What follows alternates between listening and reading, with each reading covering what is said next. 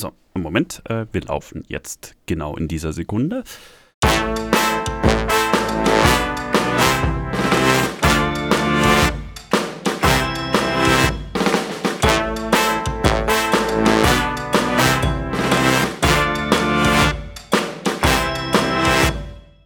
Hallo Lutz. Hallo Simon. Ja, Wahnsinn, das Jahr geht vorbei, oder? Es ist, ist schon wieder Februar. Es geht so schnell, es geht so fix, es ist unglaublich. Ja, irrsinnig. Wie geht's dir? Mir geht's gut. Ich habe lange überlegt, welches Thema ich denn jetzt direkt nehme, aber ich habe mich dann doch gegen was Modernes und nochmal für einen alten Klassiker entschieden. Aber etwas Modernes ist in der Pipeline, wie sich ja auch gewünscht wurde. Aber da müssen sich die Fans leider noch etwas gedulden.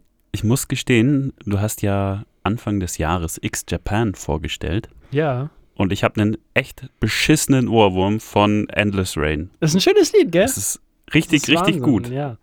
Hört's euch an. Die Live-Version, zehn Minuten, glaube ich, dauert, die ist äh, absolut grandios. Und es, Lohnt es ist nicht so rockig, es ist eine Ballade, eine Ja, schöne es Ballade. ist sehr schön, das Lied. Und jetzt, äh, wo wir gerade bei Themen sind, weißt du noch, was wir letzte Woche für ein Thema hatten? Du meinst vor zwei Wochen? Ja, es ging um The Lion Sleeps Tonight, beziehungsweise um das ursprüngliche Lied von The Lion Sleeps Tonight, wo ich, wenn ich ganz ehrlich bin, nicht mehr ganz genau den Namen weiß. Es hieß Mbube. Ah ja, da war was. Es Genau. klingelt. Ja, genau. Und es ging dabei um den äh, Musiker Solomon Linda, der das Lied geschrieben hat und äh, ja, äh, um die Geschichte, wie das Lied so erfolgreich geworden ist. Wer es noch nicht gehört hat, hört mal rein. So ist es. Und ich würde sagen, wir fangen mit dem heutigen Thema an. Und heute geht es, ich habe es gerade schon mal gesagt, es geht nochmal um den Klassiker. Es kennen ganz viele Leute und es ist vor allem sehr, sehr einfach zu erkennen. Und es geht um einen Künstler, bei dem man nicht mal ganz genau weiß, wann er eigentlich geboren wurde. Ich sag alle meine Entchen. Naja, das ist. Good Choice kommt alle meine Entchen aus den USA. I don't know. Ist, ist auch egal, aber spätestens, wenn ich dir sage, dass dieser Künstler als King of Ragtime bekannt wurde, dann weißt du schon, dass es geht nicht um alle meine Entchen. Mhm. Hast du denn eine Ahnung, um was es gehen könnte? Oh, ich würde jetzt sagen, Ragtime klingt so nach 50er, 60er Jahre. Ja, nicht schlecht, aber wir sind ein bisschen weiter früher dran. Ich würde sagen, wir hören einfach mal rein. Okay, dann hören wir rein.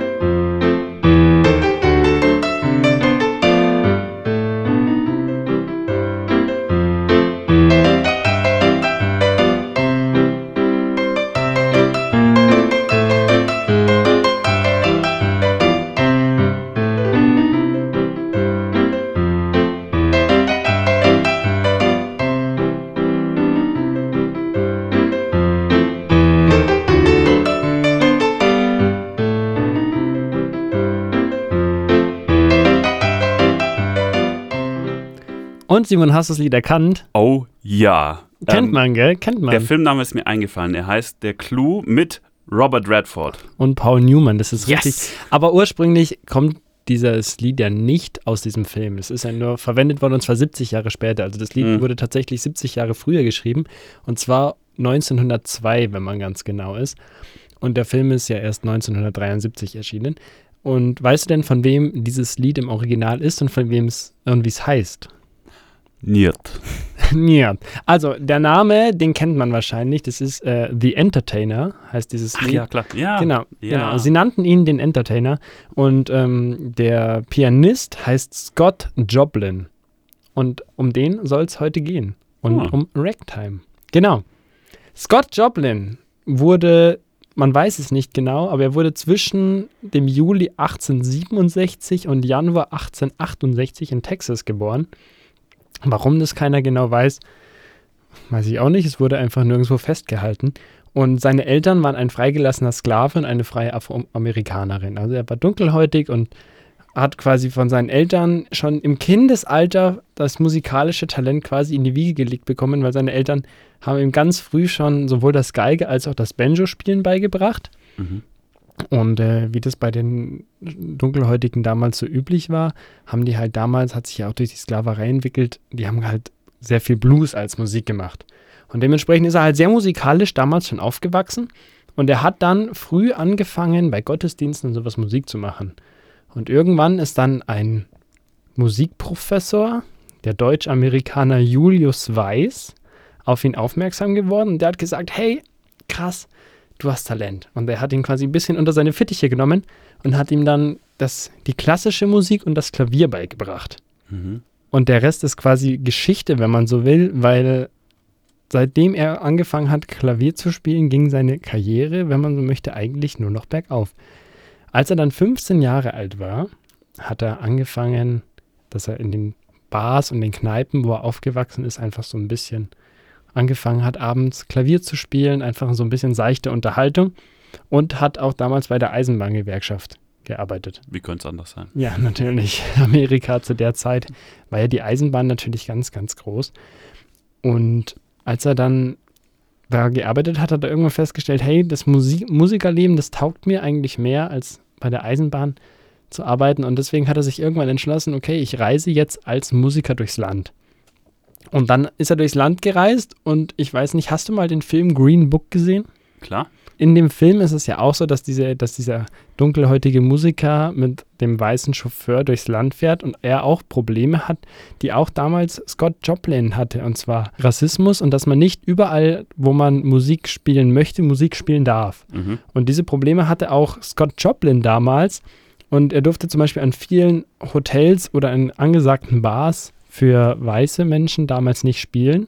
Und deswegen hat er halt da gespielt, wo viele dunkelhäutige Musiker damals oft Jobs gefunden haben. Und das war halt in vielen Kirchen und in vielen Bordellen. Und da hat er sehr, sehr viel gespielt. In Bordellen. In Bordellen, ja. In seichte, Bordellen. seichte Abendunterhaltung. seichte Abendunterhaltung. Genau. Und 1893 durfte er jedoch dann bei der Weltausstellung in Chicago spielen. Mhm. Und ein Jahr später ist er dann nach Sedalia gegangen, das liegt in Missouri. Und es hat aktueller Stand ungefähr 21.000 Einwohner. Also es ist ein ziemlich kleines Dorf eigentlich nur. Aber anscheinend zu dieser Zeit gab es halt da sehr viele Schwarzclubs. Mhm. Und ähm, in denen hat er halt dann Tanzmusik gespielt. Also er durfte dann da selber quasi auflegen und hat auch Klavier unterrichtet. Und in der Zeit hat er auch dann begonnen, eigene Stücke zu schreiben. Und der Club, in dem er der Hauspianist war, also der Haus- und Hofpianist, der hieß Maple Leaf Rack. Sagt dir dieser Name ja, was? Ja, natürlich. Richtig. Maple Leaf Rack, vielleicht kannst du es erzählen. Oder was Der Name sagt mir, also ich kenne ich kenn dieses, es ist, gibt da so ein Stück. Richtig. Ja. Es, es, gibt das Lied Maple Leaf Rack, es ist auch von Scott Joplin, ist auch neben dem Entertainer, den wir vorhin gehört haben, das sind seine zwei berühmtesten Stücke und dieses Stück hat er genau nach dem Club da benannt. und ähm, zu dieser Zeit war Ragtime sehr stark im Kommen, so wie es heute, ich weiß gar nicht, Deutschrap oder sowas ist, was halt damals drauf. Ich würde nicht sagen, dass Deutschrap im Kommen ist. Ja, Deutschrap ist schon da, aber sowas, Nennen was halt. So Trap-Rap so. Ja, irgendwie sowas. Also es war auf jeden Fall die aufstrebende Musik damals im Mittleren Westen in den USA. Und jeder wollte eigentlich nur noch dieses Ragtime hören. Mhm. Und dann hat er halt ihm dieses Leaf Maple Leaf Rack geschrieben. Und er hat dann die Noten dazu geschrieben und hat gesagt, hey, ich veröffentliche diese Noten. Und er hat damals pro veröffentlichtem Notenblatt hat er einen Cent damals bekommen. Und im ersten jo. Jahr hat er ganze vier Dollar eingenommen. Also er ja, herzlichen Glückwunsch, du bist ja. ein bisschen reich. Ja, er hat ungefähr nur vier, 400 Exemplare verkauft. Aber irgendwie in der Zeit haben sich dann die Leute so gedacht, hey, das ist eigentlich ein krass gutes Musikstück, dieser Maple Leaf Rack. Und im zweiten Jahr waren es dann schon knapp eine halbe Million, die er verkauft hat. Und die Tendenz ging steigend. Jetzt fragt man sich natürlich, was ist denn dieses Besondere an Ragtime? Hast du schon mal von Ragtime was gehört? Schaut nicht so. so nee, ich überlege gerade. Ich, also ich, der Begriff sagt mir schon was, aber ich kann es gerade nicht zuordnen. Genau, Ragtime, das bewerten viele in der heutigen Zeit, sagen, das war quasi, hat sich ein bisschen aus dem Blues, ganz ein bisschen vielleicht rausentwickelt, aber ist vor allem der Vorläufer des Jazz und ähm, das kommt wörtlich in etwa von zerrissener Takt. Ja, also mhm. man nimmt einen Takt und zerreißt ihn in einzelne Teile und es ist ganz wichtig im Vergleich zum Jazz zum Beispiel. Es ist eine, es ist Klaviermusik, aber die ist von vorne bis hinten durch geplant. Es ist ja so, dass beim Jazz ganz oft dann noch irgendjemand ein Solo reinspielt und viel Improvisation und Spontanität dabei ist. Das ist bei Ragtime überhaupt nicht. Also da sind die Noten von vorne bis hinten durch, durchgeschrieben. Mhm. Und genau, wa- was markant auch ist, ich weiß nicht, ob du das gerade gehört hast, zumindest wenn man sich mal ein Live-Video anschaut, wie das auf dem Klavier gespielt wird, ist, dass bei diesen ganzen Ragtime-Liedern relativ oft, ich nenne sie jetzt mal, die hüpfende linke Hand, weil die immer zwei niedrige Töne, dann zwei hohe spielt und immer weiter. Also ja, die spielen. Springen, genau. Genau, dieses ja. Springen, die hüpft immer zwischen zwei Tönen hin und her. Und das ist ganz charakteristisch für diese Musik. Und ähm, was die Melodieführung, die Harmonik und den formalen Aufbau und sowas angeht, ist es eher so an typische europäische Polkas und Märsche angelehnt tatsächlich. Aber was dann aber tatsächlich so mit dem Temperament und der rhythmischen Intensität der Dunkelhäutigen damals so zum Swingen gebracht wurde. Dieses ein bisschen, was so mehr Groove. Also nicht die, nicht die deutsche Marschmusik, die von den Soldaten totgetrampelt wird und gestampft wird, sondern Ja, schön sondern so tot lässig getanzt, genau. Ja, viel schöner praktisch. Genau. Ich habe auch, ich hab auch einen Kommentar gefunden, da stand leider nicht ganz genau dabei, von wem. Da heißt es aber, dass es quasi ein, ein Marsch ist, wo man einfach zwischen die Beine des Marschierenden einen Stock schiebt und den Marschierenden zum Stolpern bringt und dann hast du Ragtime. Also ist ganz eigentlich, ist eigentlich ganz interessant.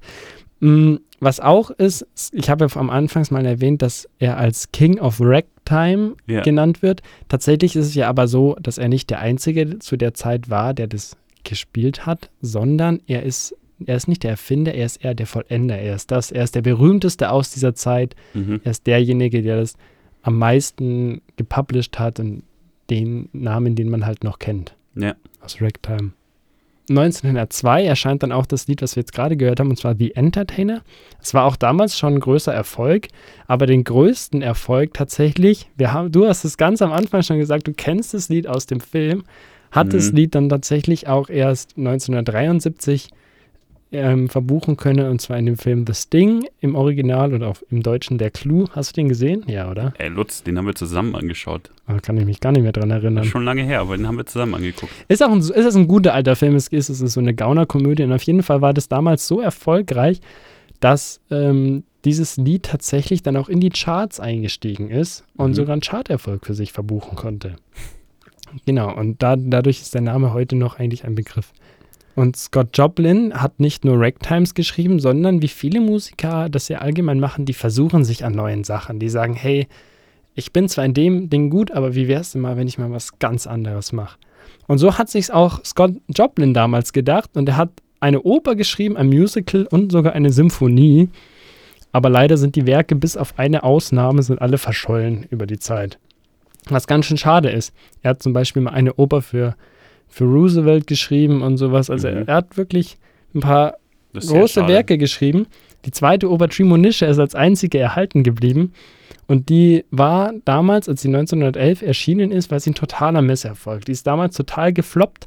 Die ist damals in zwei verschiedenen Varianten erschienen. Sowohl in einer, also als eine Tanzveranstaltung, aber auch als wirklich als eine Oper. Und ist damals total gefloppt. Und irgendwie ist sie dann in Vergessenheit geraten. Aber dann 1970, also knapp 60 Jahre später, sind die Noten und die Gesangsstimmen irgendwo wiederentdeckt worden. Und dann gab es 71, gab es dann eine Konzertaufführung mit dem berühmten Jazzpianisten Mary Lou Williams und dem Klassikinterpreten Geoff Rifkin. Und dann 72 folgte die Uraufführung, also wirklich als Oper.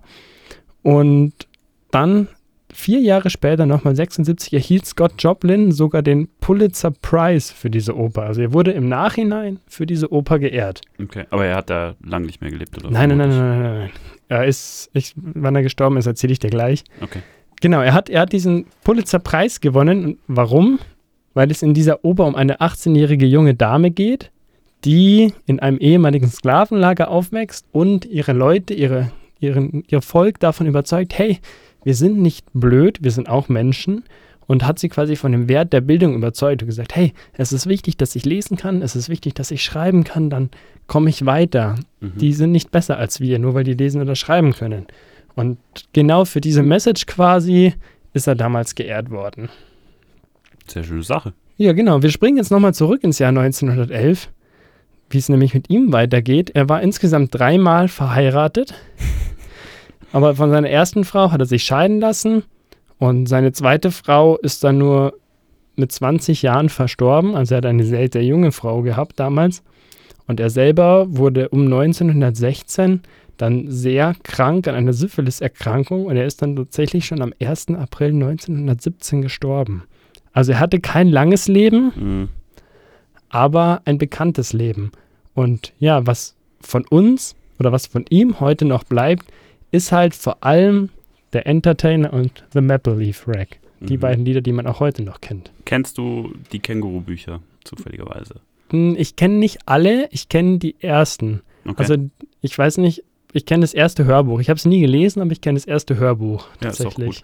Ähm, mir ist gerade nur eine Sache eingefallen. Es gibt so einen schönen Absatz drin. Da geht es um einen Schriftsteller, ich weiß leider nicht mehr, wer das war. Ohne Helm und ohne Gurt, einfach Gurt. ja. Auf jeden Fall, ähm, da wird da drin gesagt, dass irgendein Typ mit, ich glaube, nicht mal 30 gestorben ist und in der Zeit schon keine Ahnung, was alles verfasst und veröffentlicht hat. Und was ich mir immer denke, wenn man hört, Leute sterben jung, fuck, wie schafft man es, in so kurzer Zeit so viel zu machen und so viel zu veröffentlichen, das so ikonisch ist? Das ist schon ja, beeindruckend. natürlich, total. Aber das frage ich, das ist ja in der heutigen Zeit auch so, wenn man sich denkt, so, okay, wenn, wenn man sich irgendwelche Stars, Musiker oder irgendwas anschaut und denkt so, Alter, als ich in dem Alter war, da habe ich noch Gameboy gespielt und Fußball und bin draußen auf der Wiese rumgerannt und die haben schon 5 Millionen auf ihrem Konto, dann fragt man sich, was habe ich falsch gemacht? Ach, naja, weißt du, ich würde sagen, wenn ich als Kind keine 5 Millionen am Konto habe, aber dafür eine Kindheit ist es Ja, okay. Pikachu Level 50 ist auch gut.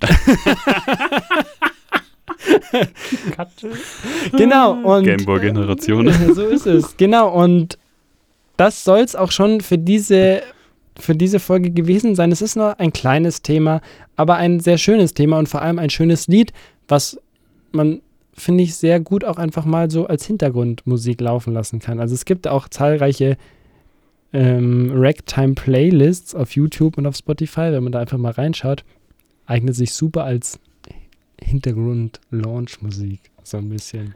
Ja, super. Vielen Dank, Lutz. Eine Sache, die mir eingefallen ist. Ich hätte eigentlich gedacht, dass diese Musik ein bisschen älter ist, so Anfang 19., vielleicht Ende 17. Jahrhundert. So richtig wilder Westen. So, man kommt in den Saloon, sie spielen diesen Ragtime auf dem Klavier und der Cowboy kommt rein und schießt den anderen von, von Tresen. Also so klischeemäßig, wie es halt ist Ja, im richtig. Westen. Klischee halt. Ja. so Bud Spencer und Terence Hill mäßig. Ja, ja, das genaue Stichtag für so eine Musikgruppe lässt sich nicht, also für diese Mhm. Musikart lässt sich natürlich nicht, lässt sich natürlich nicht genau festlegen, aber man sagt schon eher, das ist so um 1870, 1880 rum also entstanden. relativ spät eigentlich. Genau, relativ nachdenkt. spät erst und er hat ja erst so, sage ich jetzt mal, Ende auch davon gelebt und das dann einfach auf den Höhepunkt gebracht. Also er war Mhm. quasi zur Blütezeit des Ragtime, war er dann tatsächlich da. Aber wir oder die ganzen Filmproduzenten haben halt gesagt, hey, das passt auch gut in den klassischen Wilden Westen, wo sich Leute im Saloon prügeln und Whiskyflaschen durch die Gegend fliegen und haben dann gesagt, okay, wir bauen das einfach da ein. Und Ja. daher kommt halt dieses Bild. Ja, krass. Also, again what learned. Again what learned, ja. Sehr schön. Darum geht es ja auch bei uns hier in Liedzeit. Ja, Simon, und jetzt sind wir ja am Ende und jetzt frage ich dich einfach mal ganz direkt und ganz frech, wie du denn dieses Lied bewerten würdest. Hm. Ich finde die Folge und das Lied super gut. Also würde ich auf jeden Fall, hm, das, ja, ich würde sagen, dass ich mache, was nehmen wir als Einheit? Wir nehmen Klaviertasten, komm. Ähm, ja, schwarz oder weiße? Beide. Gemischt. Natürlich. Gemischt, vollkommen egal. haben ein Klavier. Ja, ähm, Klavier das ist Klavier übrigens ist das ohne Best. schwarze und weiße Tasten ist beides scheiße. Ich wollte es gerade sagen, das Klavier ist übrigens das unrassistischste Instrument, das es gibt. Das ist sehr gut. Ich würde ihm äh, vier bis viereinhalb Klaviertasten geben. Mhm. So, das war sehr interessant, weil ich habe wieder wahnsinnig viel Neues gelernt und ja, finde ich auch ein super schönes Lied. Ich mag den Film, tolle Sache. Genau. Vielen Dank. Schaut euch das Filmchen mal an. Das Filmchen, du Das meinst Filmchen? den Clou. Den Clou. Es Richtig. ist ein wirklich sehr guter Film. Wenn man Ja. alte Filme mag, sehr gut. Und wir freuen uns natürlich, wenn ihr nochmal uns wieder Feedback da gibt. Richtig, Webseite, E-Mail, Social Media, wo auch immer. Tobt euch aus. Und wir bedanken uns natürlich ganz herzlich, dass ihr uns zugehört habt bis zum Ende. Es freut uns wirklich sehr, dass ihr alle immer noch da seid. Das ist Richtig. total toll. Gut, und damit würde ich sagen, schließen wir ab, oder? Genau. Vielen Super. Dank und bis Bis bald. zum nächsten Mal. Ja, bis dann. Tschüss.